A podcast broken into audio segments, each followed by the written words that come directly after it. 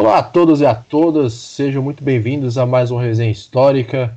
Essa é a nossa edição habitual de 2020, ano de pandemia, edição caseira. Esperamos que você esteja se protegendo na sua casa, lavando as mãos, usando máscara ainda, tentando manter o isolamento, cuidando de você e de quem importa para você também, sua família, seus pais, namorada, cachorro, primo, sogra, é, agregado e afins, tá certo?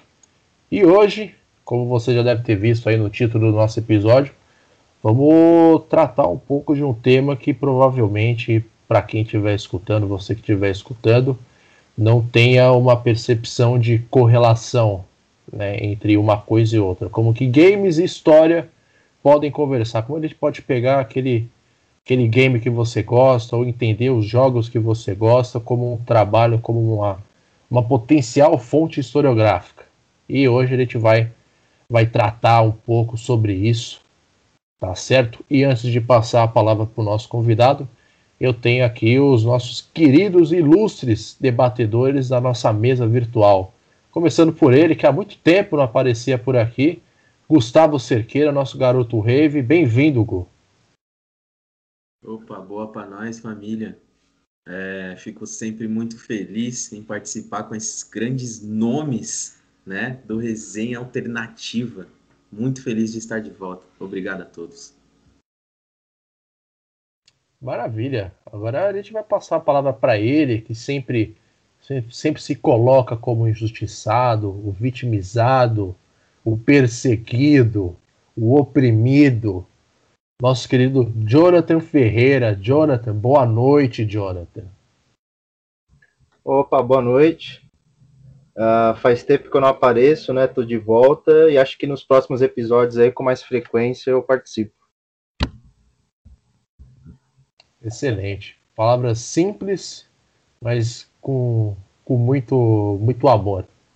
Agora passando a palavra para a nossa querida Marina Celestino, que fez é, no último episódio da dança é, acusações caluniosas sobre a minha pessoa, das quais é, já se provaram uma total e verdadeira mentira. Marina, boa noite. Boa noite, Gabriel. Salve, salve, galera do Resenha. Marina Celestino aqui de novo. E eu já pedi desculpas públicas ao Gabriel tá? Então, aí quem tá ouvindo o podcast, novamente, desculpa, Gabriel, eu me equivoquei, tá bom? E espero que você receba isso de coração aberto. Mas, tirando essa, esses conflitos internos, hoje temos uma gravação bem interessante, né? Que é um, um tanto pouco um tanto quanto inovadora na questão da história, né? Vamos dar play aí nesse jogo. Maravilha! Agora o nosso querido torcedor do Flamenguinho de Guarulhos, tem cadeira cativa, Gabriel Ferreira Rossini. Gabriel, boa noite. Boa noite, boa noite a todos. É, semana que vem, inclusive, começa a segunda divisão do Campeonato Paulista e sem zero esperança do Flamenguinho subir, infelizmente. E vamos aí para esse episódio aí que eu acho que vai ser muito interessante. Por falar em zero esperanças de subir, recebemos agora nosso maior torcedor lusitano do universo e do planeta Terra também. Gustavo Amaral, bem-vindo, Gustavo. Boa noite, senhores. Senhorita também, por causa da Marina. Prazer estar falando com vocês. Só não gosto dessa recepção aí, sem esperança. Portuguesa está montando um projeto forte para 2030, a gente fazer um outro centenário aí de outra forma, se Deus quiser. Série C vem forte em 2030. Rumo a Tóquio 2030. Dali, dali, lusa. E agora, já aproveitando aqui a deixa, passando para o nosso convidado, mas antes disso, o nosso querido Lucas Fontoura, nosso momento raid, nosso momento serenidade, a nossa monja coin do Resenha Histórica. Seja muito bem-vindo, Lucas. Boa noite a todos e a todas. Mais um episódio aqui do Resenha. Um prazerzaço estar gravando aqui com o Johnny. meu melhor amigo da graduação e da vida. A gente passou por tudo, a graduação, mestrado. E aí o Johnny foi fazer letras e tá, tá me esperando já para o ano que vem, se tudo der certo. Ele virar bicho dele agora. Então é um prazerzaço enorme estar aqui com você e gravando aqui no meu pseudo estúdio. Né? Estamos todos testados de máscara, tudo certo. Então, tudo certo para mais um episódio aí. Bora lá. E já aproveitar que o Johnny está do lado dele, deixa o convidado se apresentar. João Romito, seja muito bem-vindo ao Resenha Histórica. Muito obrigado por estar participando aqui desse humilde e singelo projeto com pretensões revolucionárias. Boa noite, João. Bom, boa noite. É, primeiro eu que agradeço, né? Eu que agradeço o convite, debater um pouco aí a minha pesquisa e trazer um pouco esse, esse, outro lado da história, né? História a gente faz muita associação com aquela fonte, livro e tal. Vamos ver se a gente consegue fazer a história por um outro lado, né? Por um lado aí um pouco mais de game, enfim, com, uma, com outro tipo de fonte, outras mídias aí para serem estudadas. Maravilha. Então as apresentações e introduções devidamente colocadas, então eu vou lançar duas primeiras perguntas assim para o João, que são mais de apresentação do que foi a pesquisa dele. Então, João, primeiro eu pedi para você falar sobre o que você trabalhou no seu mestrado e também o que te levou a trabalhar com o objeto de estudo que você analisou, que são os games, né? Qual, qual a sua memória afetiva com relação a, a esse material, a esse tipo de fonte Tá certo? Aí depois a gente deixa a conversa arder aqui. Bom, então, né, começando, acho que vou começar pela sua segunda pergunta, né? O que, que me levou a estudar os games? Quando a gente está na graduação, creio que todos nós passamos por isso, no último ano a gente tem que fazer né, o TCC, o pessoal sempre fala, olha, você tem que fazer de alguma coisa que você goste, porque é um processo, né, que demanda trabalho, é cansativo, então que escolha um objeto que para você tem uma significância aí maior. Aí, eu no último ano, falei, pô, sempre gostei de videogame. Tá, e aí? Como é que eu vou. O que, que eu posso fazer com isso? Aí surgiu a grande pergunta, né? Como que o videogame pode ser fonte histórica? Aí, na época, o professor Álvaro virou para mim, que foi meu orientador no TCC, falou: João, aí, isso já tem uma problemática. Como que um videogame pode ser fonte histórica? E aí, partindo dessa temática, no TCC, eu fiz um pequeno artigo sobre Metal Gear e aí no mestrado eu quis aprofundar essa questão, né? Então eu fui trabalhando, peguei mais games da franquia e tal, justamente para tentar perceber como que um game pode ser fonte histórica. Então foi por aí que, que surgiu aí essa questão. Maravilha. E como foi trabalhar com, com... Claro que a gente vai, vai aprofundar um pouco mais a partir dessa questão no decorrer do, do episódio, mas como que foi inicialmente é, dar de cara com essa problemática? Como que você foi desmembrando essa teia de aranha para conseguir encontrar um caminho é, plausível para trabalhar o game como fonte histórica? Aí depois, na sequência, eu passo para o nosso Jonathan.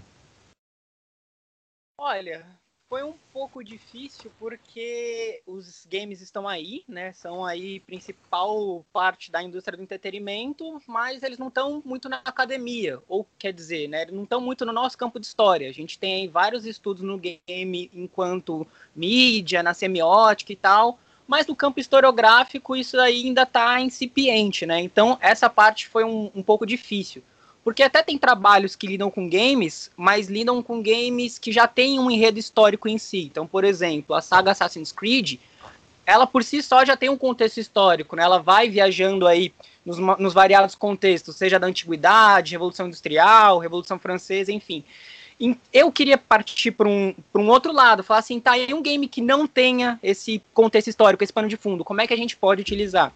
E aí, isso foi um, foi assim uma dificuldade, mas né, a gente vai se aproximando. Metodologia, por exemplo, me aproximei bastante da semiótica, né, até para entender o que, que, constitui o game como linguagem e se ele constitui uma linguagem como que ele passa, né, um conteúdo. Então aí foi por esse lado aí que eu fui que eu fui tentando caminhar, fui tentando seguir aí a pesquisa. Maravilha. É, ô Jonathan, em relação à linguagem, escolha de linguagem, acho que é, isso define muito o que o, que o nosso João acabou escolhendo para analisar, certo? Eu acho que você tem, tem um questionamento já de algum tempo sobre isso para fazer, né? Não, então, eu ia, eu não sei, eu ia perguntar para ele por que o Metal Gear, mas ele já, ele já respondeu um pouco da pergunta. E do Metal Gear, como, como que funciona essa, essa construção de linguagem dentro dos signos? Como que o videogame ele, ele passa isso pra gente? Como que ele serve de fonte? o, o, Metal Gear, né? Por que o Metal Gear? Primeiro por familiaridade, né? Eu já conheci o game, já tinha jogado, já conheci o enredo, então tinha essa proximidade. Segundo, porque ele sempre lidou aí com questões, ele sempre tentou fazer uma, como que eu posso falar? Ele sempre brincava com fatos históricos, né? Ele colocava fato histórico no meio da narrativa, então ele mesclava ficção e realidade. E segundo, e outro motivo também do Metal Gear, que o Metal Gear aí de 98, Metal Gear Solid, ele foi um dos primeiros games que vai colocar muito forte a questão do enredo. Então, assim, até então, games de ação e aventura, você tinha que. Não tinha enredo, né? Você tinha uma justificativa para o gameplay. Ah, você é um soldadinho, vai lá, derrota os inimigos.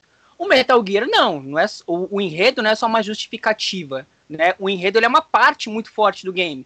Você joga o game porque, além das mecânicas e tal, você quer saber como a história se desenrola. Então foi esse um dos motivos que fez aí com que eu escolhesse o Metal Gear. Enquanto os signos, a, a linguagem, como que se, isso se constitui, para mim isso se constitui de duas maneiras.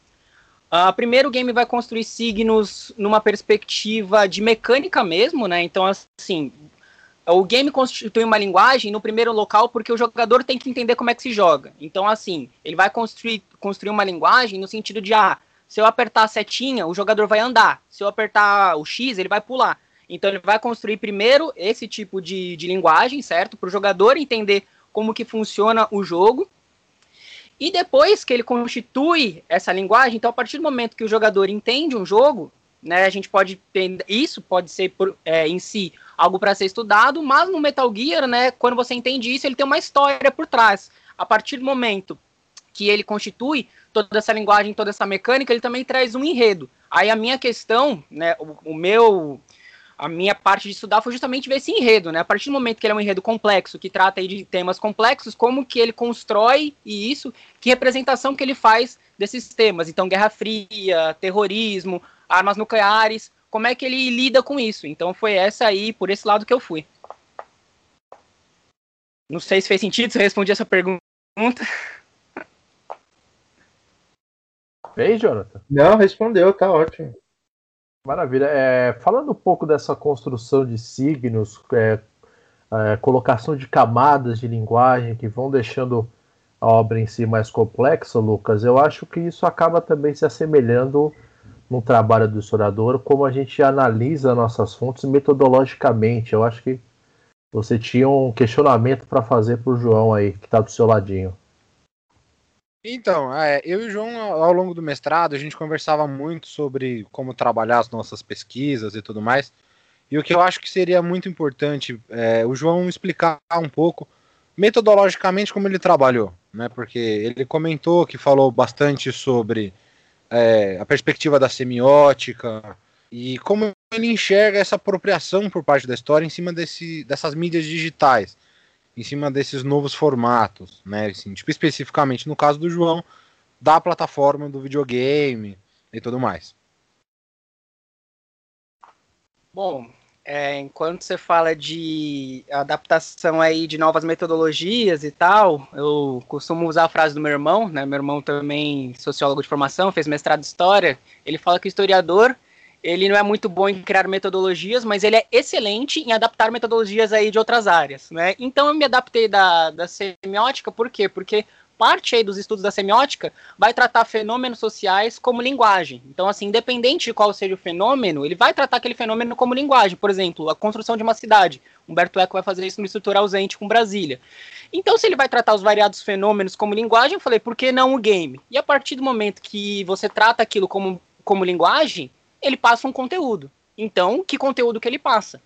E como historiador, eu acho que a gente tem que se apropriar, né? Por quê? Porque o game, ele vai constituir uma narrativa consequentemente, ele constrói visão e valores de mundo. E para o historiador é sempre importante entender essas visões, esses valores de mundo que são construídas. E tem a particularidade do game, né? Porque a partir do momento que você constrói um game, essa visão, esses valores de mundos vão estar tá, né, submetidos à especificidade do game. Então é mais uma fonte para a gente discutir aí inúmeros e enormes problemas. Então, por exemplo, eu não sou um grande estudioso da área, mas a gente pode levantar questões de gênero nos games. Se a gente pegar aí o Mortal Kombat 9, você tinha ali as personagens extremamente sexualizadas e no Mortal Kombat 10 elas já não estão. Por quê? O que, que isso reflete?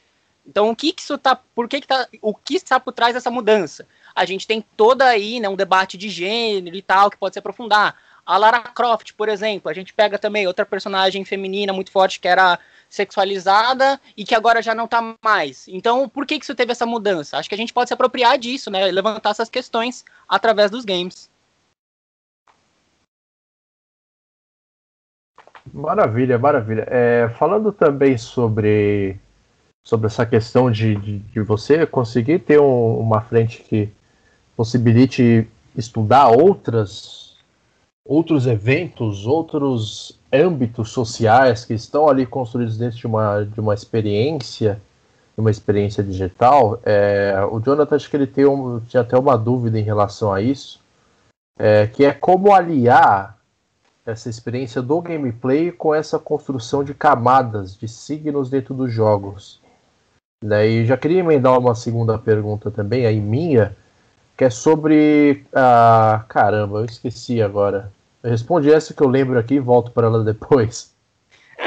Tá, então a pergunta seria as variadas camadas de signos dentro do, do jogo, é isso?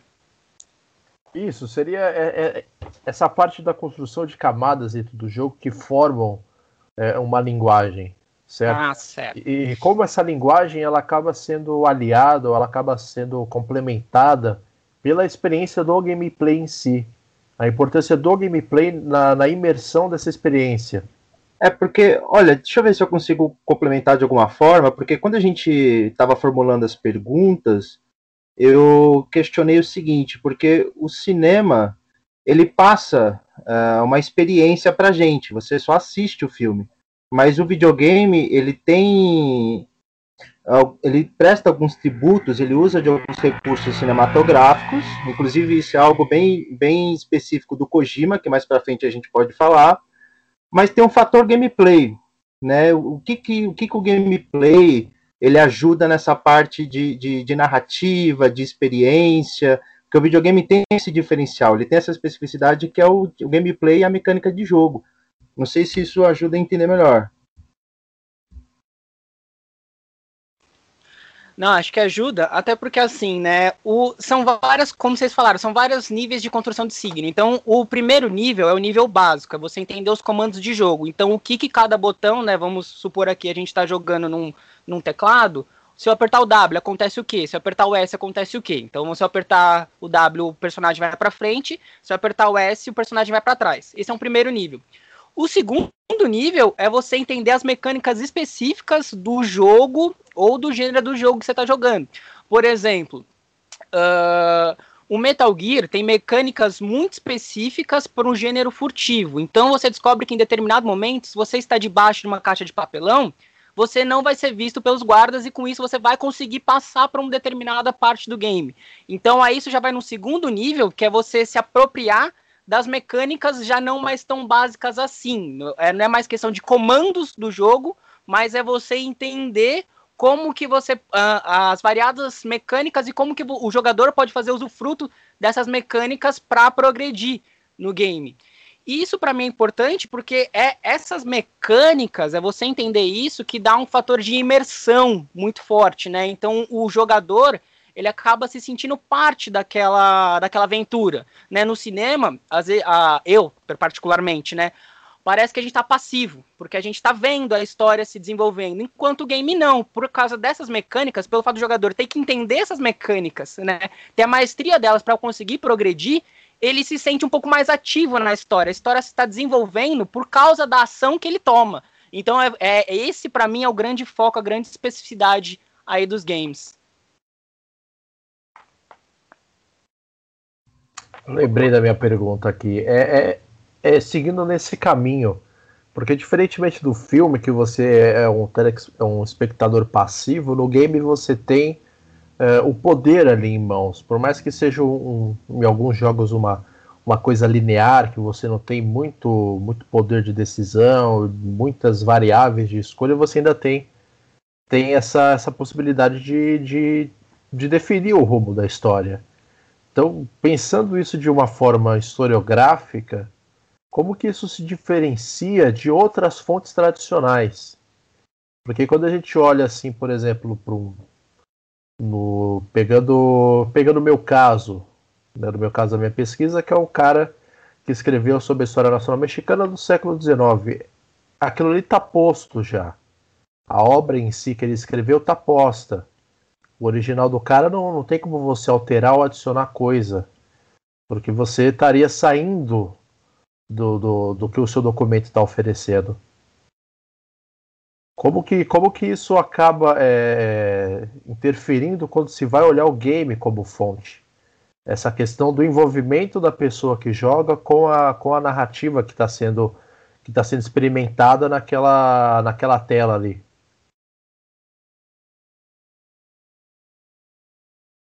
Olha, isso é uma excelente pergunta e uma pergunta que eu, me, que eu faço até hoje, né? Porque na discutindo a pesquisa, né, o, o Izinga, quando ele traz aí o Homo Ludens, ele vai ver que esse divertimento do game, né, o, o, o porquê o jogador joga aquilo, ele escapa de toda análise, né? Então, isso é uma questão bem específica, né? Eu não tenho uma metodologia para como que a gente pega isso. E depende também do game, né? Por exemplo, tem games que tem múltiplos finais, então você deveria analisar todos esses múltiplos finais e entender a consequência de todos esses múltiplos finais, o que quer dizer tal, o que quer dizer cada final. O Metal Gear nem tanto, né? O Metal Gear, o Metal Gear Solid, ele até tem uma variação ali de, de final, uma personagem ela pode ou não morrer dependendo das ações do jogador, mas ele não é considerado assim canônico dentro da franquia. Então, nesse caso, o caminho que eu segui foi escolher, né, o que seria o canônico, o que, que a história considera como que de fato aconteceu. Mas sim, mas a gente vai ter games que vão ter essas variadas essas variadas esses variados fins, esses variados caminhos, e, e isso se torna né, um, um, aspecto de pesquisa. Se a gente pega, por exemplo, um game Detroit Become Human, é, é, um game que tem vários e vários finais, vários e vários desenrolamentos, e aí você teria, aí seria né, um estudo bem de fôlego para você dar conta de todos esses finais, né? Na minha pesquisa, isso acabou, eu acabei tendo uma facilidade porque o Metal Gear tem um final simples, né? Enfim, é apenas uma interpretação, mas a gente tem games que de fato demanda todo esse estudo de fôlego, né? Detroit Become Human vai ter isso, Life is Strange, games onde a questão do enredo, né, é o foco principal, né? Nem enredo com gameplay, é enredo basicamente, porque o gameplay é simples, né? Você anda e aperta os botões da tela, né? O foco tá no enredo mesmo, na trama. Tá certo. Falando em gameplay, é, eu sei que eu e Jonathan estamos alugando muito aqui é, o tempo de fala. Logo, logo os nossos colegas vão, vão falar aqui também, a gente vai ficar quieto um pouco. Mas em relação a essa gameplay, o Jonathan, enfim, a gente teve uma, uma conversa até uma vez sobre, sobre a influência da gameplay dentro, dentro do enredo, certo, Jonathan? Era isso? Como, como que era a dúvida? Que eu me esqueci também. Olha, uh, deixa, deixa eu ver como que era. Acho que assim, a gameplay Uh, como você, quando se constrói uma narrativa dentro de um jogo, você não só acompanha de forma passiva, no, como por exemplo o cinema, que foi o que o João falou. No videogame você joga, você participa do, do, do enredo, da narrativa, eu, eu, não sei qual é a forma correta de se dizer. Uh, então, uh, eu não sei, eu, eu vejo muito o fator gameplay dentro dos jogos como algo assim que que é o, o, o, principal que diferencia o cinema de todas as outras linguagens. Né? Então, no, na, por exemplo, na dissertação, como que, que o João trabalhou isso? Ele analisa a gameplay, ele fala, chega a falar de mecânica, né? não é só aquela coisa histórica, ele tem que. Eu também não entendo de semiótica, como que se trabalha, entendeu? Porque para mim gameplay é uma coisa crucial, entende? Eu não sei se é, se é um dos, enfim, era alguma coisa desse tipo. Então, eu, não, eu analisei as mecânicas do, do Metal Gear, só que eu não entrei em muita profundidade. Eu analisei as mecânicas do Metal Gear, por quê? Porque se eu tô colocando que o Metal Gear, ele é o grande jogo, ele é um jogo aí que vai estabelecer o gênero de ação furtiva, né, um subgênero de ação e aventura, eu tenho que entender como que ele estabelece esse subgênero de ação e aventura. Então, assim, se o game, é, o objetivo dele é você agir de forma a não ser detectado, o jogo tem que te dar ferramentas para você agir de forma a não ser detectado, seja assim, uma espécie de radar, seja instrumentos para você passar, né, sem, enfim, sem alertar os guardas. Então, assim, o, o gameplay entrou um pouco nessa questão. Até porque, assim, se a gente está gente tá falando de um, de um game de espionagem, de gênero de ação furtiva, que era aí, né, um, um contexto muito forte na Guerra Fria. Né? A ficção de espionagem em si é uma das consequências da Guerra Fria e isso está presente.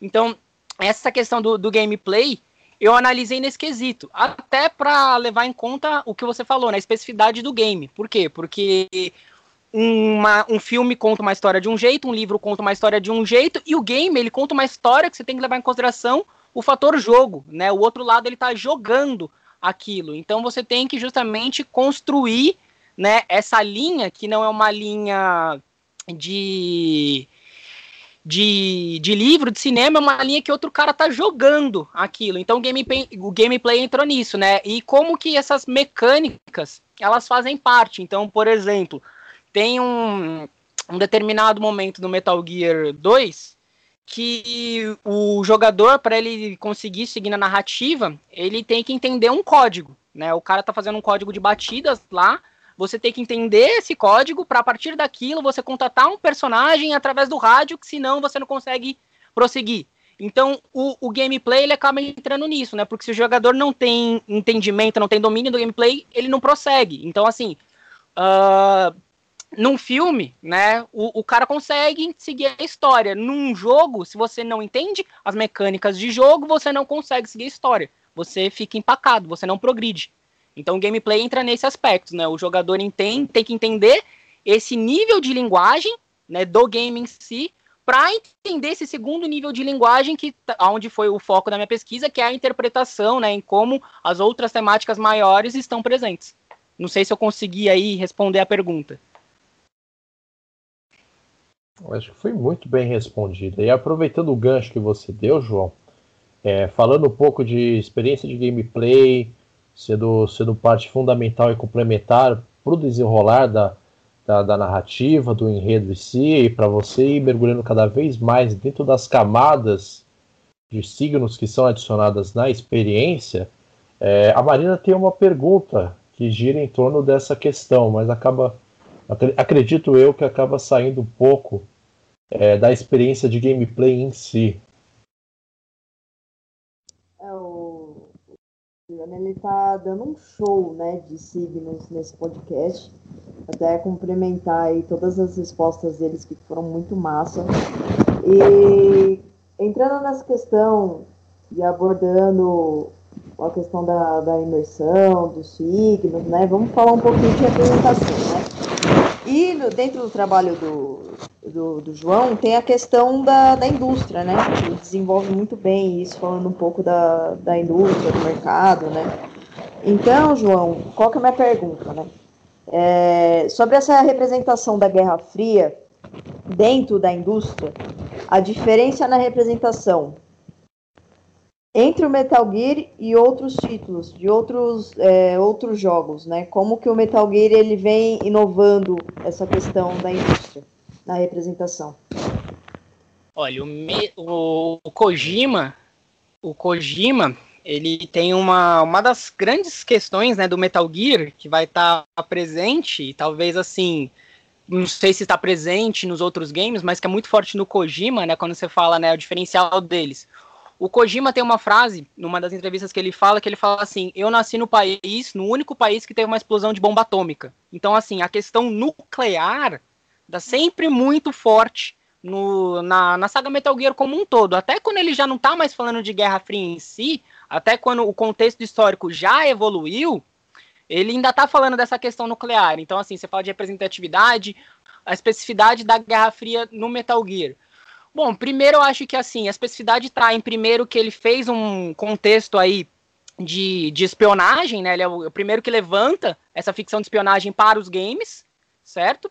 E o segundo é esse grande enfoque nessa questão do, da tensão nuclear, né? A tensão nuclear está muito presente no, nos games no Kojima. Vai estar tá presente no último game, no último Metal Gear que ele fez, que foi o Phantom Pain de 2015. Né, embora ele volte ali para um contexto de final de Guerra Fria dos anos 85, dos an no, que se passa né, nos anos 80, ali 1985, que é quando passa o jogo, ainda está presente muito forte essa questão da tensão nuclear, quando em, nos anos 80, a gente sabe que essa questão nuclear ela já tinha diminuído um pouco, né? A gente já estava vendo ali um final, já estava vendo os acordos ali de desarmamento nuclear, o acordo START e tal, e o Metal Gear ainda traz isso muito forte. Então essa para mim é uma característica muito forte, uma especificidade muito forte do Metal Gear, quando trata de Guerra Fria. Maravilha. Falando também um pouco ainda nessa questão da, das representações que são adicionadas no jogo, é, saindo um pouco da gameplay, saindo um pouco do, do, da sessão documentário do History Channel da Guerra Fria, indo um pouco mais para os acordes musicais dos videogames. Gustavo Amaral tem uma, tem uma colocação para fazer a respeito. Bom, o papo tá tão bom que dá até. Fico até receoso de entrar nesse papo aqui, que vocês estão muito bem afiados aí. Bom, João, a pergunta que eu tenho é basicamente o seguinte: a gente pesquisando aqui, bolando o roteiro, a gente viu, e até os moleques me falaram isso, o Kojima acho que ele tem alguma relação com o cinema, né? Não sei se é um admirador, se é um estudioso, eu não sei até que ponto é essa relação dele com o cinema, né? Na sua visão, o Metal Gear ele usa alguns recursos do cinema para conseguir essa imersão do jogo? Aqui no caso a pergunta era sobre a música, mas acho que vale outros recursos. Como você vê isso? Se ele rompe com o cinema, ou se ele ou traz referências do cinema? É basicamente essa a pergunta que eu tenho para ti. Não, Kojima, assim, no que eu pesquisei dele, ele sempre foi um ávido fã de cinema, né? Ele, numa das entrevistas, ele fala que ele tem contato com o cinema desde muito cedo por causa dos pais. Então, sim, ele traz muito do cinema para, para o Metal Gear, né? O Metal Gear, eu, falo várias vezes na, na dissertação que ele tem uma linguagem cinematográfica, né? Quando você fala dos recursos aí sonoros, em termos de trilha sonora, você vai ter uma trilha sonora marcante, principalmente no Metal Gear Solid, onde a gente já tinha tecnologia para ter ali uma trilha sonora mais forte e tal. Mas ele traz os aspectos sonoros já como mecânica de gameplay, né? Voltando um pouco que a gente estava falando. Então você pode fazer som para é, despistar o personagem, né? Você faz um som, o personagem vai verificar, você passa aí por um outro caminho. Então ele explora muito isso.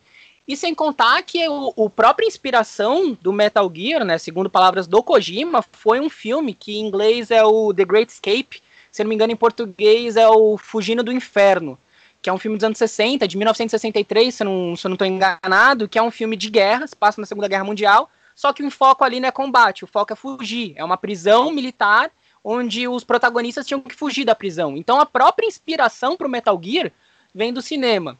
Então, sim, isso está presente em vários games. O Metal Gear Solid, que já está no PlayStation, que já é uma, uma geração que tem aí uma tecnologia legal, você tem ângulos de câmera cinematográficos, você tem todo um diálogo, você tem uma interpretação de dublagem, né? Nos dois primeiros jogos, os diálogos eram por texto. Né? No, no terceiro, no Metal Gear Solid, você vai ter diálogo, então você tem interpretação, você tem dublagem. Então, sim, o, o Kojima ele traz muito isso, né? E ele, para ele, ele vai falar que quando ele viu o Mario, o jogo Mario, Super Mario de 85, ele percebeu que os games do cinema eles não, eles não eram totalmente diferentes. Né? Você podia ter uma relação entre os dois. Então, sim, para o Kojima é muito forte essa, essa presença do cinema. Né? Ele tá, tenta trazer essa questão cinematográfica para os games.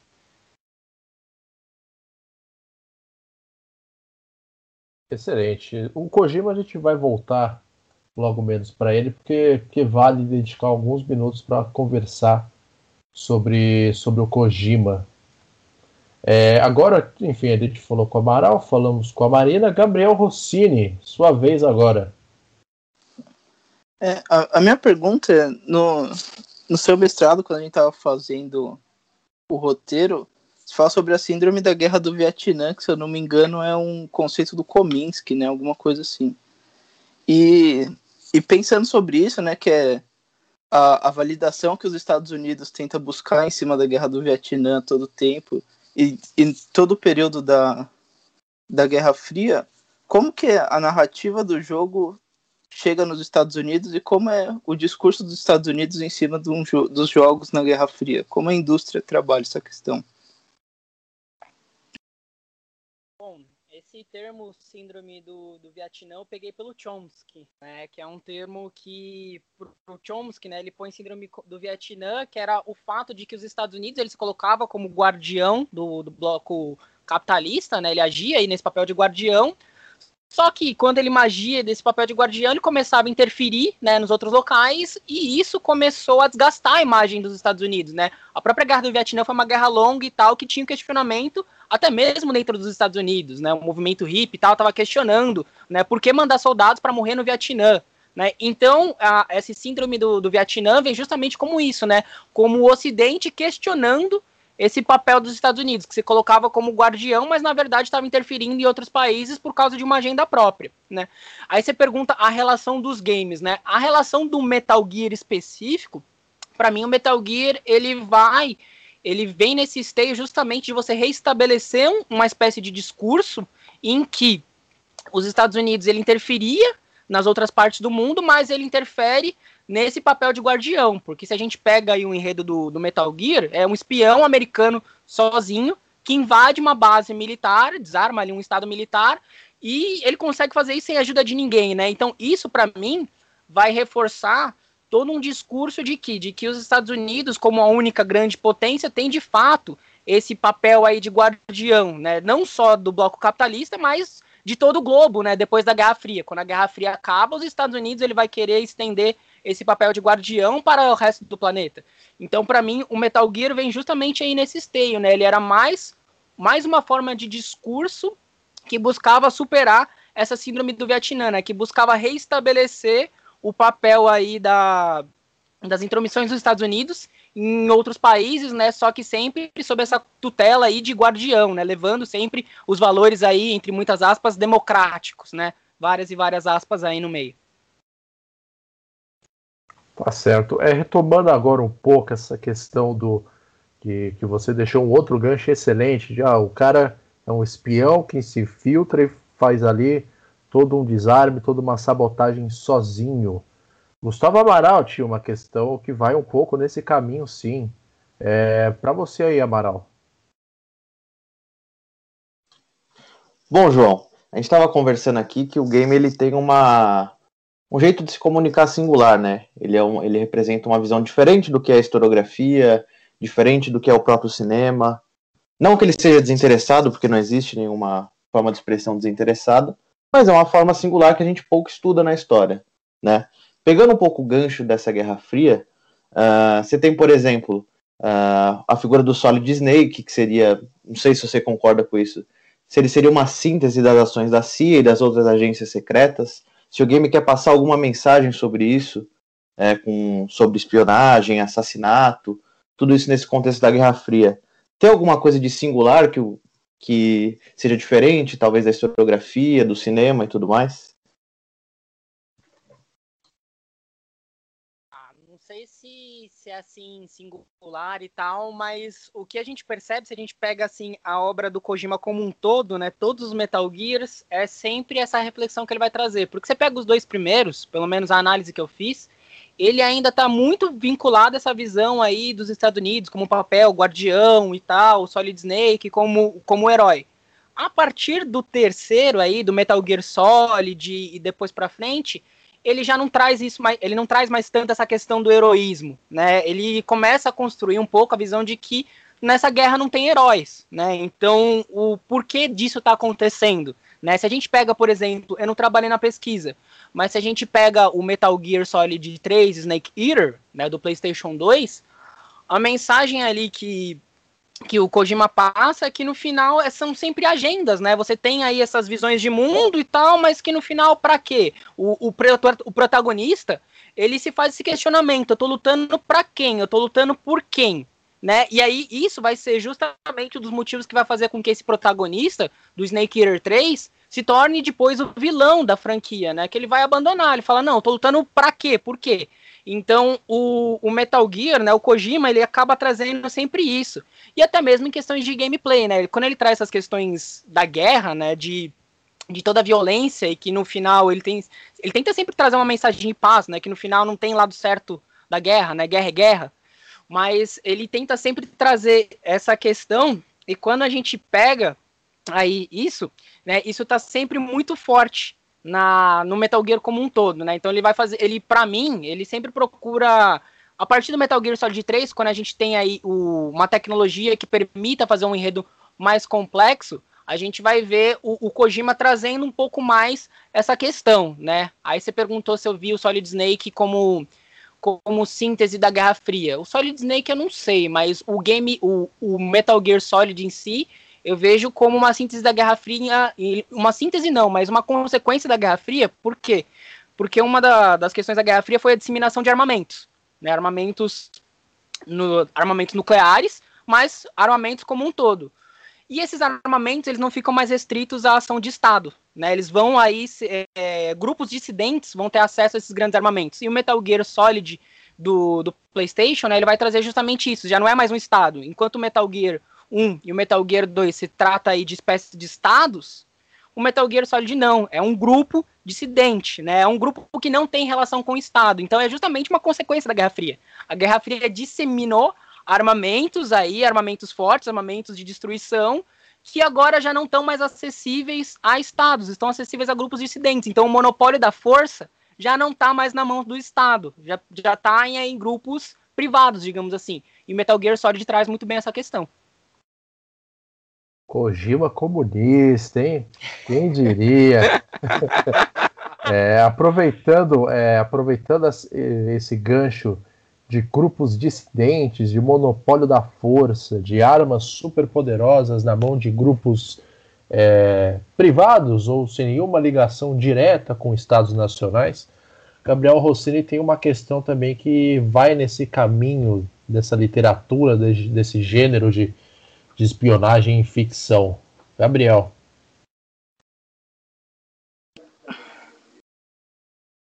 É, no, no Metal Gear 2 tem o, o surgimento do inimigo externo, né? E é considerado terrorista. Como que, como que esse novo inimigo é, é abordado dentro do game? E para complementar também, você puder falar sobre o conceito de terrorismo na Guerra Fria, né? Porque é diferente do que a gente tem hoje.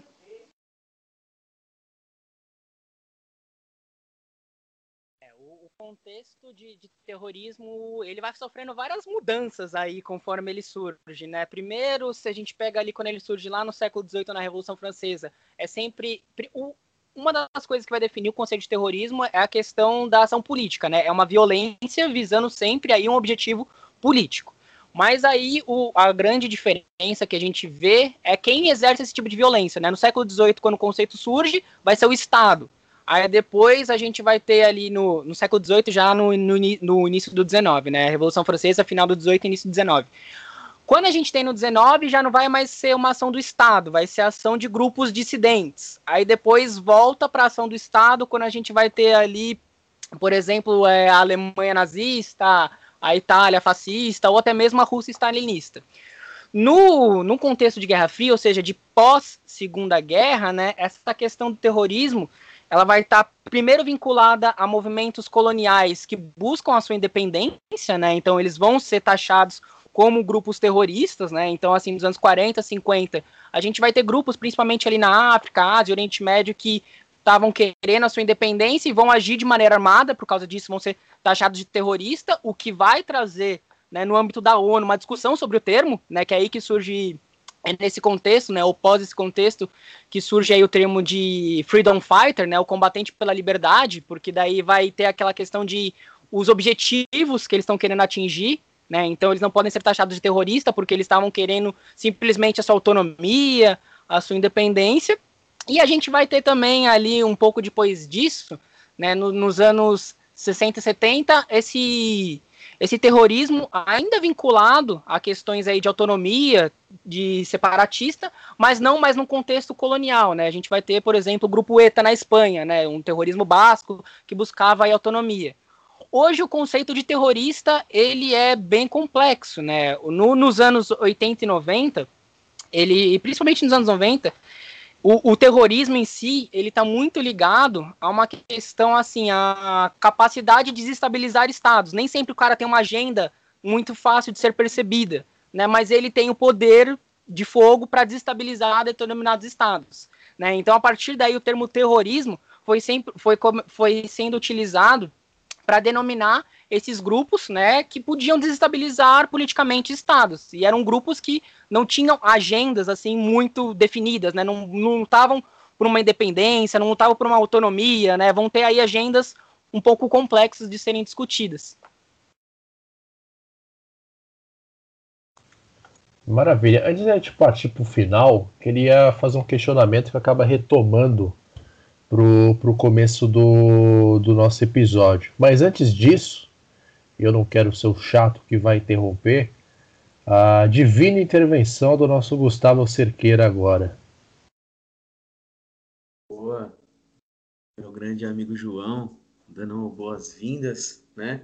A minha pergunta, João, é, seria o seguinte, até trazendo um pouco para o presente atual, é, eu tenho eu tenho algumas experiências na escola que muitos alunos ficam frustrados, né?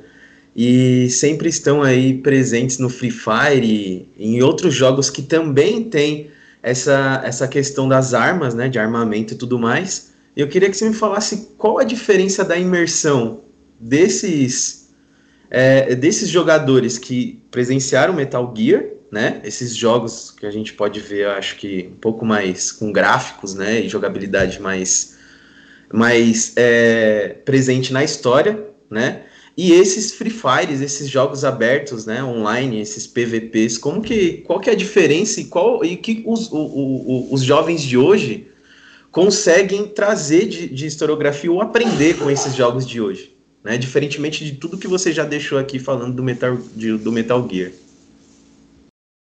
Olha, para mim, a diferença, e eu tenho isso com os meus alunos, é numa questão de que esses games, como Metal Gear e tal, acho que games que a gente viu, eram games que tinham uma questão de enredo. Games como Free Fire, Fortnite e tal, é muito forte a questão do online. Né? Então não tem exatamente um, um, contexto, né, e tal. Tem muita questão da aí entra numa das questões, né? O, o, o, ele joga por causa das mecânicas. Né? As mecânicas de game são divertidas e pronto, para ele basta as mecânicas de game ali, que ele tá jogando e tal, não, não tem tanta questão do enredo, né, de uma trama por trás e tal. Então, para mim, isso é muito forte e isso eu acompanho, porque nos meus alunos, né, os alunos mais velhos aí do médio, às vezes eu pergunto para eles, eles têm muita concepção de games de campanha, né? Mas hoje está muito forte esses games aí, até a questão de game como serviço, né? Game aí que você vai buscar ficar comprando skin, comprando armamento, enfim, esse tipo de coisa, e não tanto na questão da trama do jogo, né? Do enredo muito rebuscado, que enfim, você toda vez que um jogo tem um enredo, a gente como historiador, a gente pode analisar esse enredo, né? Ver o que, que ele está por trás. Quando o game não tem um enredo muito forte, mas uma questão de, de gameplay, fica, né, fica estranho, a gente não tem muitos artefatos de análise, né, enquanto aquele game, enquanto visão de mundo e tal, pelo menos para mim. Então, de fato, eu percebo isso, isso muito forte, né? Hoje a gente tem muito uma, uma camada aí de, de jovens que gostam desses games, né? Games online e tal, onde o gameplay é muito divertido e não tanto aí de games com uma trama muito forte, que você acompanha um enredo também. Sim, justamente, né? Eu concordo. Até, até porque eu acho que os jogos de hoje, se a gente for pensar, ele está mais baseado numa questão é, é, é, investida no, no, consumo, né? Então o, o, o, a criança acaba ficando naquele negócio, eu preciso comprar uma skin nova, eu preciso comprar. Inclusive, né? Não sei se vocês acompanharam, mas o Travis Scott fez um show né, no Fortnite então choveu skins, né, do, do Travis Scott. Então acho que o consumo ele está mais ligado hoje, né, nesse sentido. É, e aí eu te pergunto também, e é uma dúvida que eu, que eu trago, né? Como que eu posso inserir os jogos, né? É, como contexto histórico com os alunos? Como que eu posso trazer isso para dentro de aula? Porque, é, inclusive, eu tenho alguns alunos que, nesse âmbito de pandemia, né? Eles preferem aí deixar a câmera desligada e ficar aí amanhã, acordar às sete e meia da manhã para ficar jogando até o meio-dia, né? E fazer a prova quando, quando conseguir fazer a prova. né? Então a gente tem que estar tá sempre se reinventando e eu acho que o jogo seria, né, uma coisa da gente poder se reinventar nesse sentido, né, no, nessas aulas à distância. Antes de passar a palavra para o João, eu queria só fazer um comentário sobre essa questão, que eu acho que de fato é uma questão muito interessante é, em como levar os videogames para a sala de aula de uma maneira construtiva e interessante. É, eu e o João, a gente na graduação fez o PIBID, em uma das oficinas que eu dei sobre a temática do contexto da Revolução Francesa, para introduzir o assunto com, com a, a, garotada, eu coloquei justamente a abertura do Assassin's Creed sobre a Revolução Francesa e prendeu demais a atenção dos alunos. Porque é uma, coisa que para eles é habitual. Então, assim, tipo, o videogame é uma coisa que é interessante para os jovens. E aí eu coloquei, e aí assim, tipo, aí eu consegui explicar sobre o assunto, falar sobre a, a Revolução Francesa e tudo mais, o que deixou eles curiosos, inclusive, para jogar o, o, jogo. E aí teve uma troca interessante, que assim, tipo, eu levei o jogo para a sala de aula, enquanto um, um, vídeo pequeno assim de apresentação do assunto, trabalhei o conteúdo e aí eles, por conta de trabalhar o conteúdo, motivou eles a jogar de uma forma interessante. Então teve essa troca. E aí depois várias perguntas vieram numa outra atividade do tipo, ah, professor, eu vi no jogo tal e tal coisa, é de fato assim mesmo e tudo mais, o que me possibilitou trabalhar ainda mais o conteúdo. Então acho que é, é uma coisa assim a, a ser bem estudada e, e, e, é uma ferramenta que a gente, enquanto professor, a gente tem para utilizar também. Não, sem dúvida. Primeiro, né, voltando ao que o Gustavo falou, de fato, né, essa questão do consumo hoje está muito forte, né? Então, se a gente pega hoje aí o grande foco aí dos games, né, da onde eles tiram dinheiro aos games mobile, né? Então é esse game aí que geralmente é, é free to play, né? Ele, é ele se bate de graça, mas para você progredir você tem que ficar comprando, gastando, gastando, gastando. Então vai um pouco nessa linha de consumo que você falou, né? Então isso está muito forte.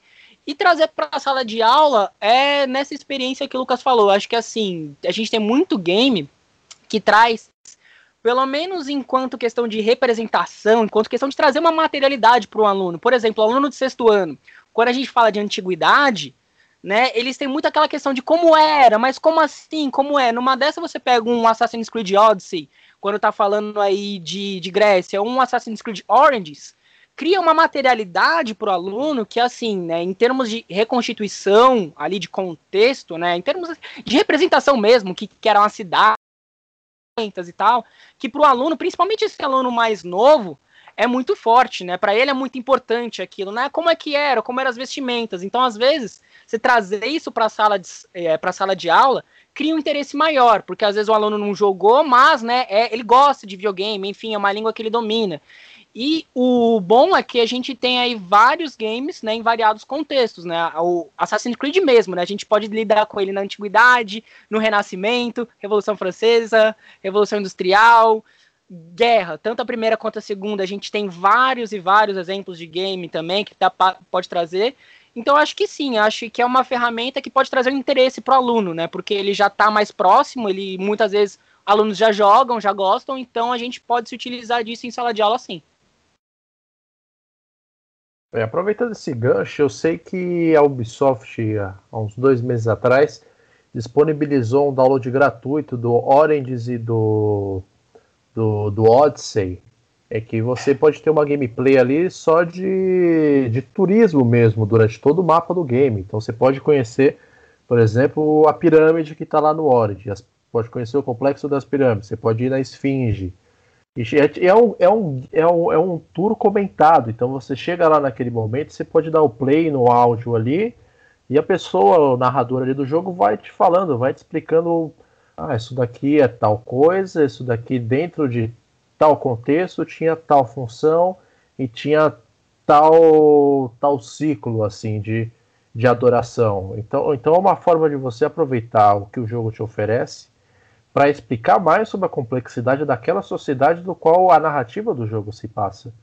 E isso eu acho muito foda, cara. E isso eu acho uma sacada muito boa que esses últimos Assassin's Creed tiveram. Acredito que esse próximo que vai sair aí, o, o Valhalla, daqueles branquelos do lado norte do mundo, vai ter um pouco disso daí também. Né? Então acho que acho que é, é uma primeira dica do episódio. É uma primeira dica do episódio. Eu tenho uma última questão também, antes de a gente partir para a questão final mesmo, que encerra esse episódio, que é voltando para o começo da, da, nossa conversa. É, e voltando um pouco para o lado do historiador tradicional, que às vezes não está tão ligado assim a games ou não está tão acelerado assim para saber do que a gente está falando assim rapidamente. Então seria basicamente com quem você dialogou, com quem você trabalhou na bibliografia para te ajudar a olhar para essa obra do Kojima, a olhar para o próprio Kojima e encontrar um caminho nela, encontrar o norte ali de entender, ah, beleza, eu tenho que ir para esse lado da semiótica para conseguir ter a percepção das camadas que compõem a experiência do game. Aí seria isso. Aí no final a gente lança brava aqui para a pergunta final e as nossas indicações de gameplay. Das principais aqui, principalmente em termos metodológicos, foi Stuart Hall. Por quê? Porque Stuart Hall ele, ele traz uma questão aí de, de, de, semiótica e tal, mas não tanto em linguística, mas em trazer como que a linguagem ela é aí pelo o meio pelo qual a gente cria representações. Né? Então foi justamente aí neste por este viés que eu segui. Então, se a linguagem é um meio que cria representações, se ela cria representações, ela cria valores. Aí a minha pergunta foi: que representações e que valores que ele está criando? Né? Então me aproveitei né, desta, deste gancho do Stuart Hall, que ele vai falar a linguagem, ela é um meio privilegiado por qual se cria representações e por, por qual se cria valores, né? E aí nisso que ele traz a semiótica, eu falei, opa, é isso que eu quero. Eu quero entender como que o Grey, como que o Metal Gear cria representações e valores. Por quê?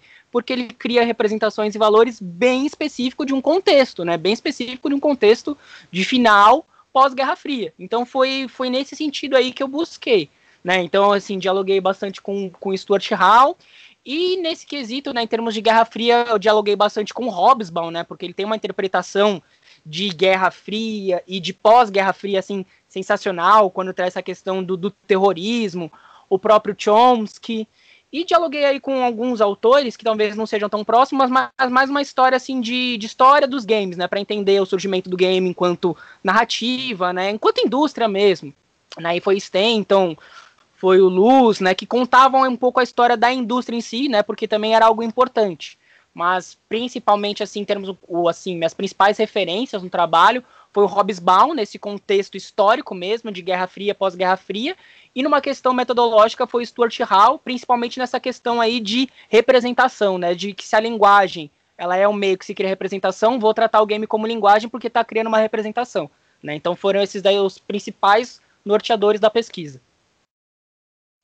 Maravilha. E Johnny, para a gente, a última pergunta aqui para encerrar esse episódio, é, o que você pensa, depois de ter concluído esse trabalho, ou como você enxerga o impacto do Metal Gear dentro da indústria dos games?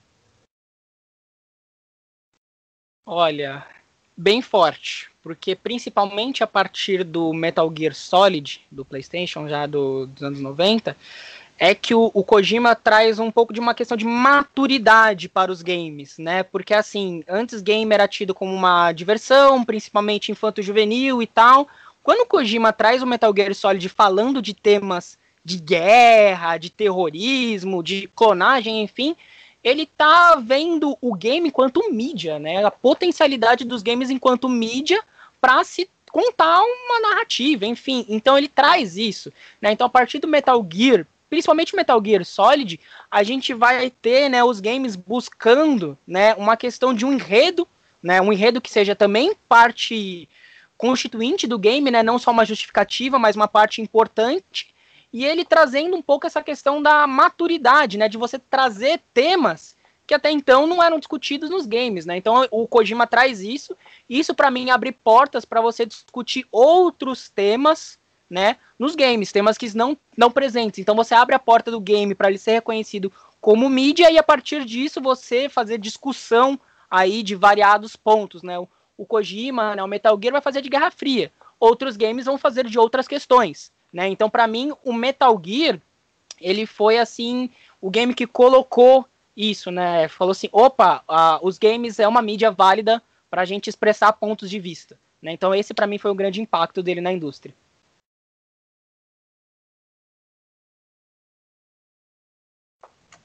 Maravilha. Aproveitando aqui então já para, antes da gente partir para nossa lista de indicações, fazer um prévio agradecimento, um segundo agradecimento ao João. Foi, foi, assim, foi uma conversa muito gostosa de fazer parte hoje.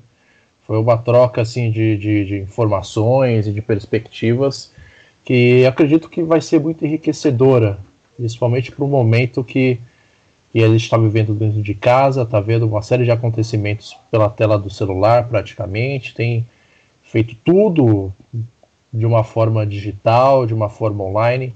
Então, pensar um pouco essas questões é, que a gente às vezes vê como divertimento, mas que pode dar um segundo olhar, um olhar mais histórico, um olhar de historiador para os games, é, é, é, acho que é um caminho muito interessante. A gente pode, pode explorar mais algumas vezes aqui nesse espaço. Eu acredito que outras pessoas, outros historiadores também devam devo ter esse mesmo questionamento que o João teve, que o levou a fazer esse trabalho. Porque acredito que uma forma da gente permanecer no, no mesmo ritmo do, dos acontecimentos do mundo seja se apropriar das linguagens que o mundo está usando, do que o mundo está fazendo. Então, trabalhar a linguagem digital, trabalhar o game, se apropriar do game e pensar ele como fonte histórica seja, seja uma das, das primeiras soluções que estão em desenvolvimento. Tá certo? Então, muitíssimo obrigado ao João. E agora vamos para a nossa lista de indicações. E aqui hoje a gente vai fazer de uma forma um pouco diferente. São indicações de jogos. Então, indicações de gameplay. Se você que está escutando a gente aí, ah, tô sem saber o que jogar, olha essa lista aí.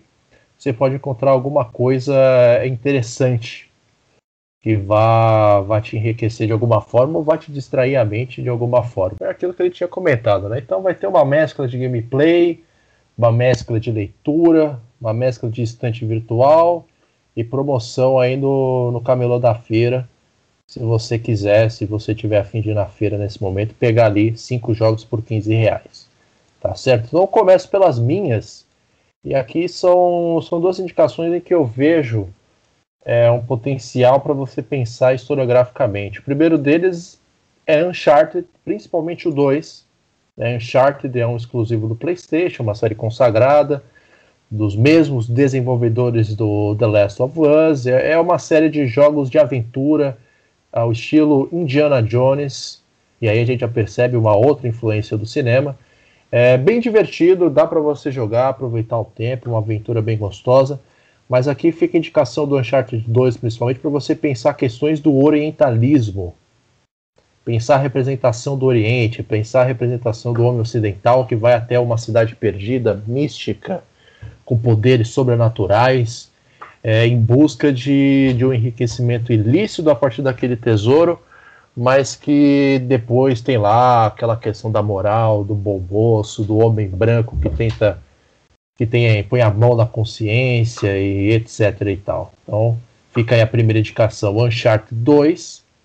E em segundo, Lara Croft. Lara Croft, que é o pai, a mãe, diga, a mãe, né?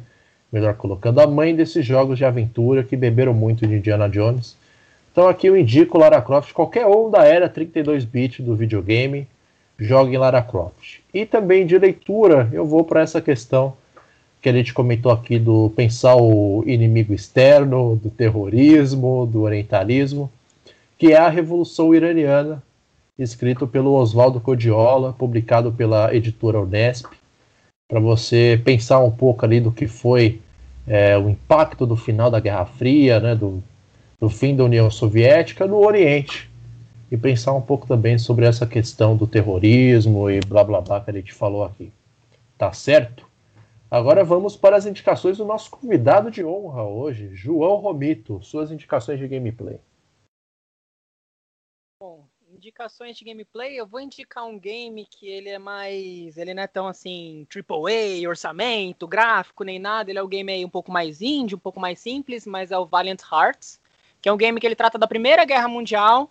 Que ele é um game que ele faz justamente uma representação da Primeira Guerra Mundial, é uma representação assim o game tem toda uma estética diferente e tal, é uma experiência diferente, então para mim fica essa referência para vocês. E leituras, eu tenho algumas, né, do, do Hobbesbaum, Era dos Extremos, né, mas um outro livro dele, um pouco menor, que é o Globalização, Democracia e terrorismo, vai tratar justamente desses temas, tá? É, Sevicenko, quando ele trata ali de globalização, um livro que eu usei um pouquinho também, que é A Corrida para o Século XXI, no loop da Montanha Russa, também excelente para a gente entender aí um, de forma mais didática essa questão da globalização. O Stuart Hall, que eu falei bastante, né, cultura e representação. E para quem se interessou na, na própria temática de games, deixo aqui o Alan de Richard da Luz, videogame, história, linguagem e expressão gráfica, que também né, conta a história dos games em si, ele faz o apanhado da história dos games, depois da linguagem, né, da questão tecnológica, também fica bem legal essa referência. Excelentes indicações, cara. E esse Valiant Heart é um game incrível, mano. Que game foda. Que game foda, cara. É um game de plataforma ali sobre a Primeira Guerra Mundial. De uma sensibilidade, cara, absurda, velho. O final daquela, daquela porra me emocionou demais, mano. Demais, cara. É de cortar ali. E, e, é um jogo barato, tá sempre baratinho ali. Acho que você não paga mais que 15 reais pra ele em qualquer plataforma, entendeu? Tem até para celular se você quiser. Então é, um, é uma indicação assim de ouro do nosso menino Johnny. Agora prosseguindo aqui, é... Marina Celestino, suas indicações hoje. Bem, galera, então a minha indicação fica dentro da temática, né? Então já dois clássicos aí do, de gameplay, que é o Call of Duty o Black Ops de 2010 e o Call of Duty Modern Warfare, né? Que é de 2019, é um lançamento recente, né? E também trabalha a questão de espionagem, a questão da Guerra Fria e a eleição do terrorismo e dos russos como vilão. Maravilha, essas indicações, né? Lembrando que no próximo mês ou em dezembro vai, vai sair o reboot do Black Ops e esse ano saiu aí o remaster do MW2 para os íntimos aí, ou Modern Warfare, como a Marina falou. Prosseguindo aqui, vamos ver, vamos ver. Eu vou para Gustavo Amaral. Bom, eu vou nessa pegada aí também do retrô, né? Que o retrô tá na moda. Se de repente aí você nasceu para frente dos anos 2000, você não conheceu ali as primeiras gerações de games, dá uma voltadinha, cara, tem muita coisa boa. É, pelo menos que marcou minha infância aí. Crash, os primeiros GTAs que você via de cima ainda, né, não era aquele negócio 3D. Você tem Drive, Black, que também era de arma. Vários, vários jogos, cara. Dessa, dessa última leva aí, Red Dead Redemption 2 me impactou bastante, né? O pessoal falou bastante do The Last of Us 2, mas o Red Dead 2 me, me deixou mais afoito do que o, que o próprio The Last of Us. E para leitura, eu indico um outro livro para que acho que ele tá pau a pau ali com o Rovesol, que é o Continente Sobril, do Mark Mazower, tá? da Companhia das Letras. Não lembro se ele foi relançado recentemente, mas deve ter algum PDF por aí, né? E de filme, para pegar um pouco essa paranoia da Guerra Fria e tudo mais, o Vampiro de Almas, do Don Siegel, de 1956. Tá? Deve ter tido alguma remasterização por aí, ou alguma nova versão. Podem assistir que é bacana o filme. E as minhas indicações são essas, basicamente.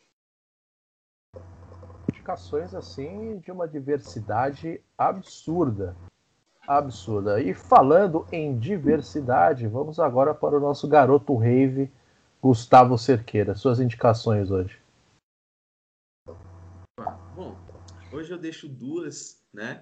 É, a primeira eu deixo The Witcher, para quem aí é, é, fã de jogos medievais. The Witcher que tem uma grande imersão também, né, na música e tudo, tudo mais, que agora tem série, né, com, com o nosso grande super-homem, né? É, e um segundo que é um jogo que eu tô que eu tô gostando bastante, que é o Ghost of the Tsushima, né, que vai falar um pouco aí da, da história japonesa, dos samurais, para quem quiser conhecer um pouco mais da história oriental, né, um jogo de aventura também. E é muito legal porque tem, mostra muito da cultura japonesa, né, muito da, da, da especificidade da cultura japonesa que eu conhecia pouco e agora conheço um pouco mais, né, no, jogando esse jogo. Maravilha, maravilha. Gabriel Rossini, suas indicações agora. Também vou, vou ficar um pouco na temática aqui da, da Guerra Fria.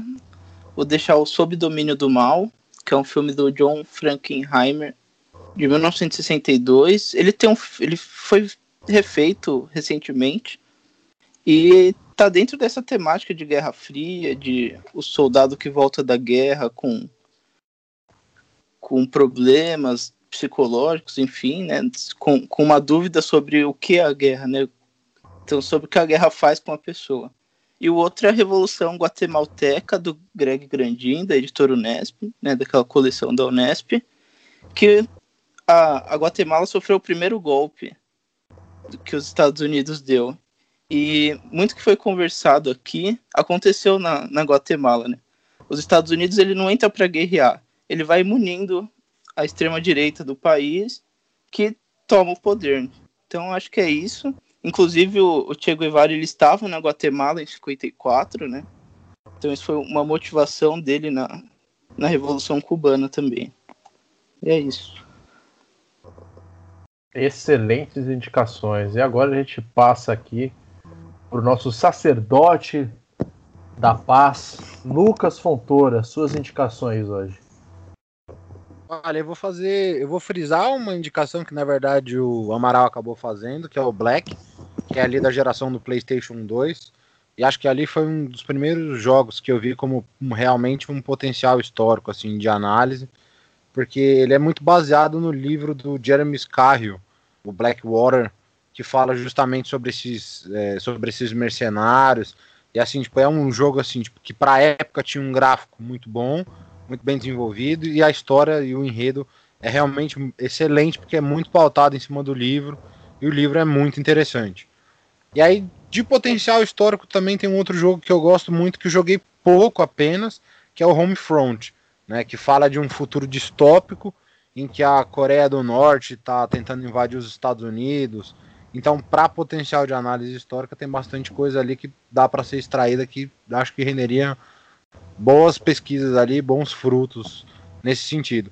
E aí, de indicação de leitura, vou fazer apenas uma, que é meio que a autobiografia do Hobsbawm, que é o Tempos Interessantes, que ele faz um grande apanhado ali do século XX, ele fala sobre uma série de questões sobre a rebeldia dos anos 60, a Guerra Fria, a Guerra Mundial, e aí o papel dos Estados Unidos como potência hegemônica, uma série de questões que eu acho que para o contexto é muito interessante, até porque o João já fez a indicação dos outros livros do, do Hobsbawm.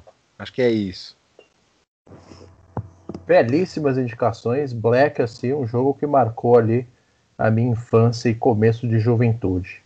E agora, é, eu sei, eu sei, eu sei que você achou que eu ia esquecer de você.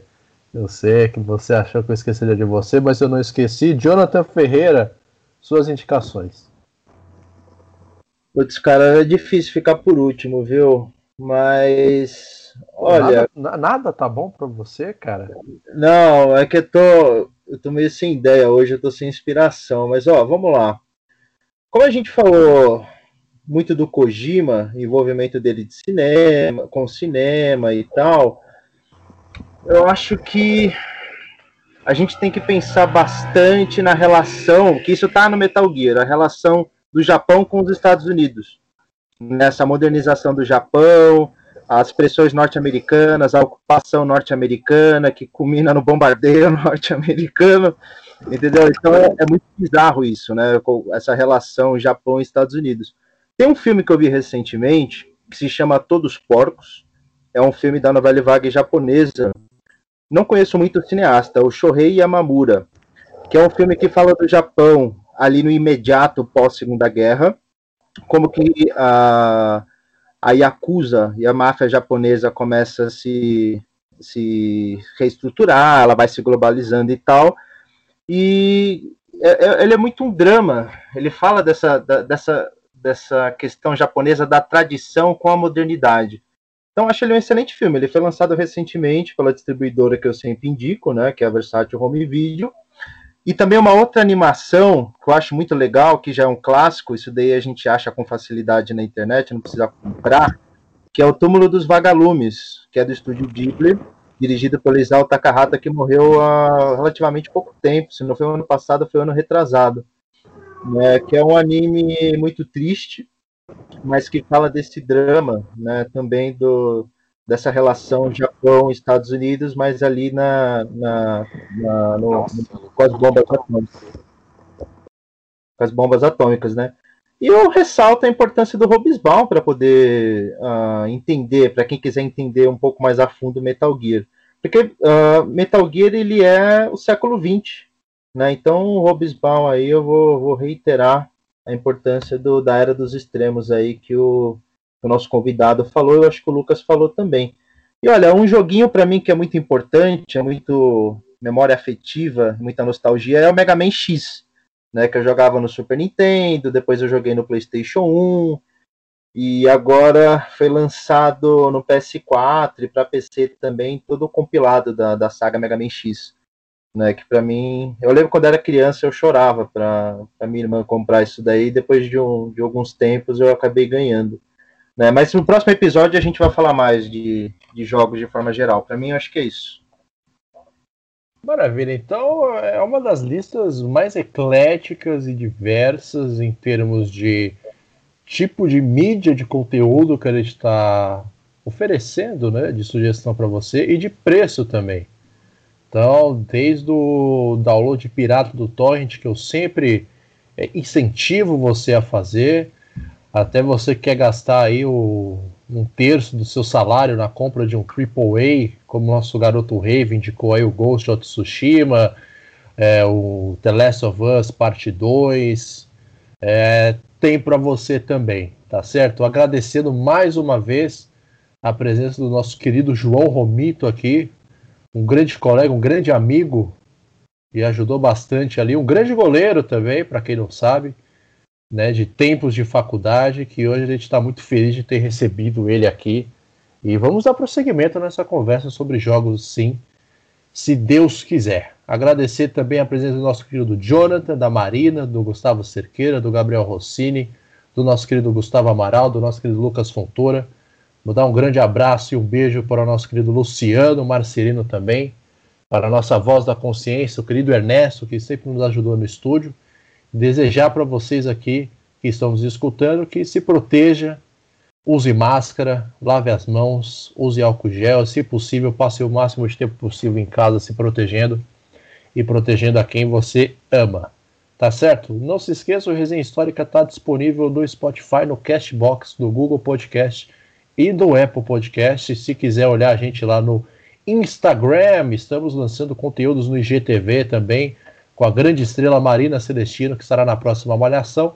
Procure lá, arroba Resenha Histórica no Instagram, para você dar a conferida no nosso conteúdo, tá certo? Da nossa parte aqui, um grande abraço, muito obrigado pela sua audiência. A gente se vê no próximo episódio e tchau!